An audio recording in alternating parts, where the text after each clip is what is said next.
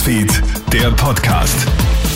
Hey, schönen Vormittag, Matthias Klammer hier und du hörst den Kronehit Newsfeed Podcast für die wichtigsten Infos für deinen Start in den Tag.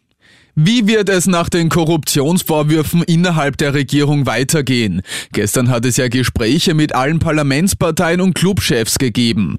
Dabei hat Vizekanzler Werner Kogler die ÖVP aufgefordert, einen anderen Bundeskanzler zu nominieren. Der jetzige Kanzler ist nicht mehr amtsfähig, sagt Kogler nach Abschluss der Gespräche. Die ÖVP müsse nun jemanden vorschlagen, der ehrlich ist, so Kogler. Arbeitest du im Gesundheitsbereich und bist wegen der Corona-Pandemie völlig fertig? Ein gemeinnütziger Verein bietet dir jetzt Hilfe an. Second Victim nennt sich das Team aus Ärzten und Krankenpflegern, die dich mental unterstützen und einfach ein offenes Ohr für dich haben.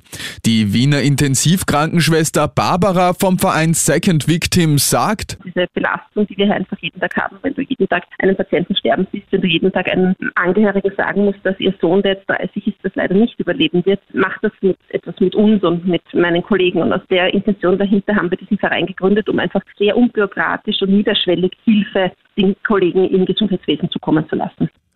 Und wegen eines Bärenfotos muss eine 25-Jährige in den USA jetzt hinter Gittern. Denn im US-Nationalpark Yellowstone soll die junge US-Bürgerin einer Grizzlybärin und deren Jungen für ein Foto zu nahe gekommen sein. Es war einfach nur Glück, dass sie nicht zerfleischt wurde, sagt der Staatsanwalt.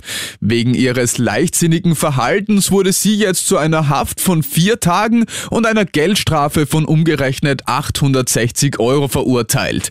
Die die ganze Story findest du auch online auf kronehit.at.